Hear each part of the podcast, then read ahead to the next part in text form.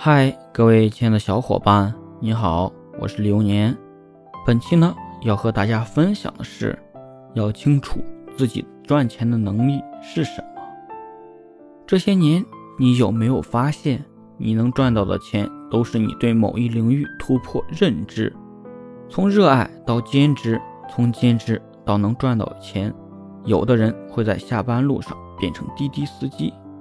有的人会在下班后变成英语老师，有的人在周末变成一个新娘跟妆师，有的人把做的饭记录下来变成了美食博主。大多数人有一个上限，就是你的副业很好，但是收入很难超过主业。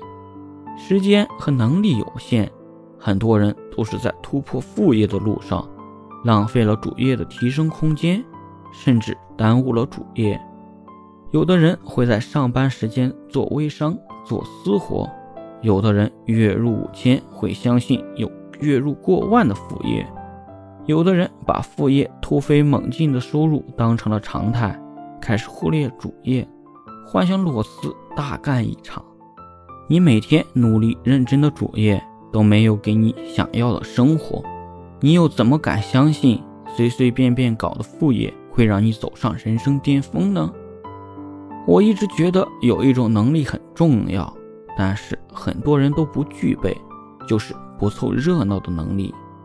你看，写公众号是风口，能赚钱，一大群人就涌了上来，满腔热血写了一个星期，阅读量个位数，就放弃了。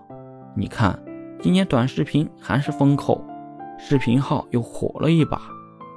于是，一大群人举着手机就加入，拍了三五天，剪辑累得够呛，到头来点赞都是求朋友点的。算了，你看人家做微商，每天就是朋友圈发发图，收入多乐观。于是这一段隔离期，打开朋友圈，不亚于农村大集，卖啥的都有。怎么朋友一夜之间都开始带货了呢？确实，有些人突破了认知，知道哪些风口上的东西容易赚到钱，但是呢，没有突破能力。其实，我们大多数人都吃不到眼睛里想吃的那口饭，我们能吃的只是我们筷子所及的地方。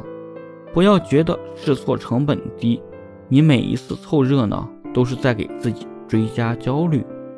而消化焦虑，你需要浪费主业的时间。越是着急赚钱的时候，越应该清楚知道自己赚钱的能力是什么。